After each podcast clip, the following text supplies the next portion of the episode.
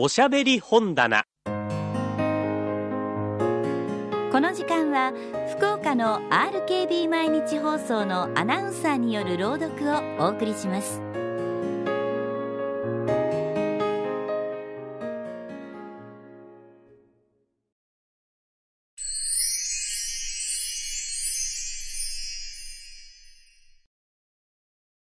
太宰治。朝私は遊ぶことが何よりも好きなので家で仕事をしていながらも友あり遠方より来るのをいつも密かに心待ちにしている状態で玄関がガラッと開くと眉を潜め口をゆがめてけれども実は胸を躍らせ書きかけの原稿用紙を早速取り片付けてその客を迎える。あこれはお仕事中ですね。いや何。そうしてその客と一緒に遊びに出る。けれどもそれではいつまでも何も仕事ができないので某所に秘密の仕事部屋を設けることにしたのである。それはどこにあるのか家の者にも知らせていない。毎朝9時ごろ私は家の者に弁当を作らせそれを持ってその仕事部屋に出勤する。さすがにその秘密の仕事部屋には訪れてくる人もないので私の仕事も大抵予定通りに進行する。しかし午後の3時頃になると疲れても来るし人が恋しくもなるし遊びたくなって頃合いのところで仕事を切り上げ家へ帰る。帰る途中でおでん屋などに引っかかって深夜の帰宅になることもある。仕事部屋。しかしその部屋は女の人の部屋なのである。その若い女の人が朝早く日本橋のある銀行に出勤する。その後に私が行ってそうして45時間そこで仕事をして女の人が銀行から帰ってくる前に退出する。愛人とかなんとかそんなものではない。私がその人のお母さんを知っていてそうしてそのお母さんはある事情でその娘さんと別れ別れになって今は東北の方で暮らしているのである。そうして時たま私に手紙をよこしてその娘の縁談について私の意見を求めたりなどして私もその候補者の青年と会いあれならいいお婿さんでしょう。賛成です。なんて一角の苦労人の言いそうなことを書いて送ってやったこともあった。しかし今ではそのお母さんよりも娘さんの方が余計に私を信頼しているようにどうもそうらしく私には思われてきた菊ちゃんこないだあなたの未来の旦那さんに会ったよそう？どうでした？少しキザね。そうでしょ。まあ、でもあんなところさ。そりゃもう僕に比べたら、どんな男でもアホらしく見えるんだからね。我慢しな。そりゃあそうね。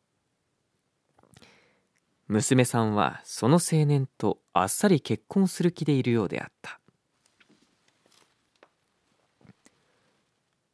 千夜私は大酒を飲んだいや大酒を飲むのは毎夜のことであって何も珍しいことではないけれどもその日仕事場からの帰りに駅のところで久しぶりの友人と会い早速私の馴染みのおでん屋に案内して大いに飲みそろそろ酒が苦痛になりかけてきた時に雑誌社の編集者が多分ここだろうと思った。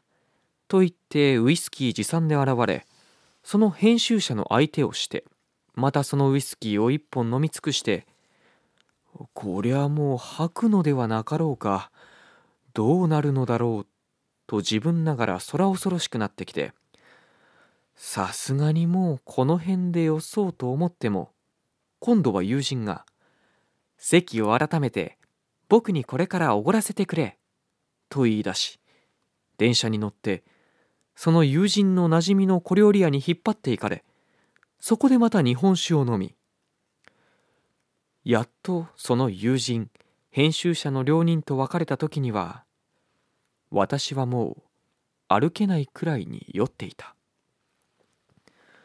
止めてくれ。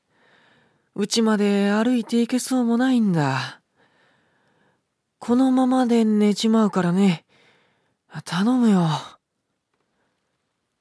私はこたつに足を突っ込み二重回しを着たままで寝た。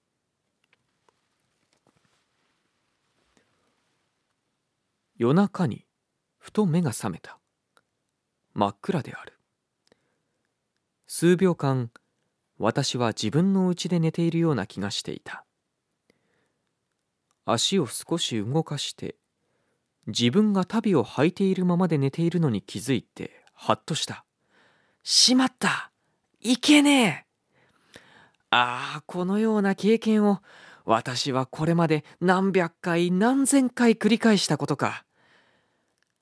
私はうなった。お寒くありません？と菊ちゃんが暗闇の中で言った。私と直角にこたつに足を突っ込んで寝ているようである。いや寒くない私は上半身を起こして窓から小便してもいいかねと言った構いませんわ。その方が簡単でいいわ。キクちゃんも時々やるんじゃねえか私は立ち上がって電灯のスイッチをひねった。つかない。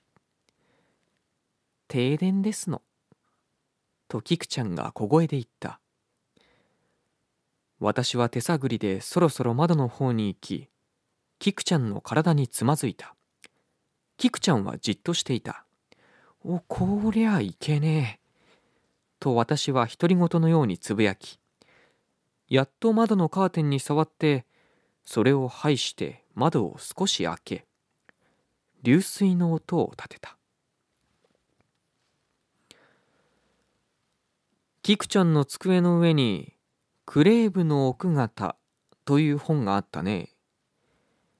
私はまた以前の通りに体を横たえながら言う。あの頃の貴婦人はね、宮殿のお庭や、また廊下の階段の下の暗いところなどで、平気で小便をしたものなんだ。窓から小便をするということも、だから本来は貴族的なことなんだ。お酒、お飲みになるんだったらありますわ。貴族は寝ながら飲むんでしょ？飲みたかった。しかし飲んだら危ないと思った。いや貴族は暗黒を厭うものだ。元来が臆病なんだからね。暗いと怖くてダメなんだ。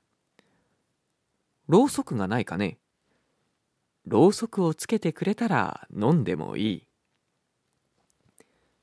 キクちゃんは黙って起きた。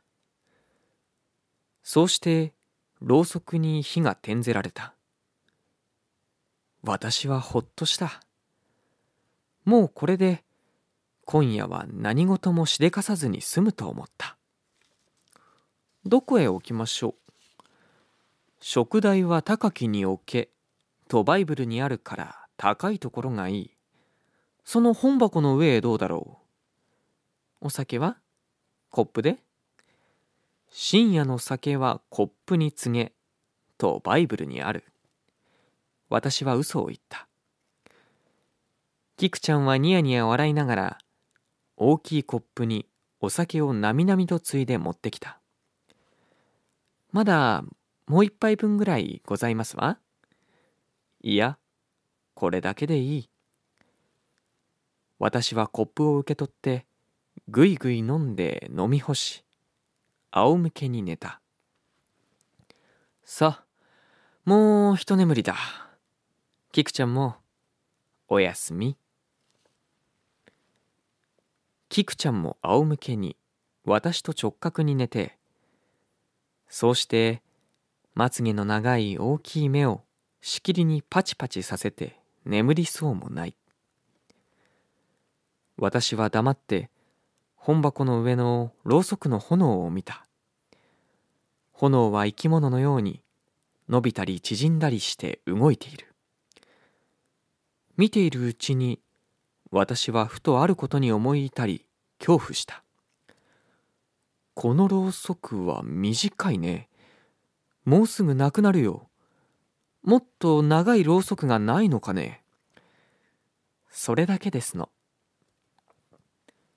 私は黙した。天に祈りたい気持ちであった。あのろうそくが尽きないうちに私が眠るか。またはコップ一杯の酔いが冷めてしまうか。どちらかでないとキクちゃんが危ない。炎はチロチロ燃えて少しずつ少しずつ短くなっていくけれども私はちっとも眠くならずまたコップ酒の余韻も冷めるどころか五体を熱くしてずんずん私を大胆にするばかりなのである。思わず私はため息を漏らした。旅をお脱ぎになったらなぜ？その方が暖かいわよ。私は言われるままに旅を脱いだ。これはもういけない。ろうそくが消えたらそれまでだ。私は覚悟しかけた。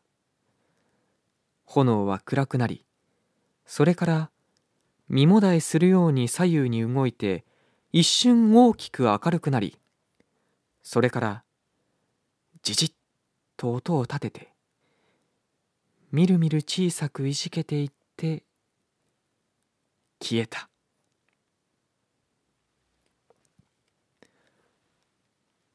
白々と夜が明けていたのである。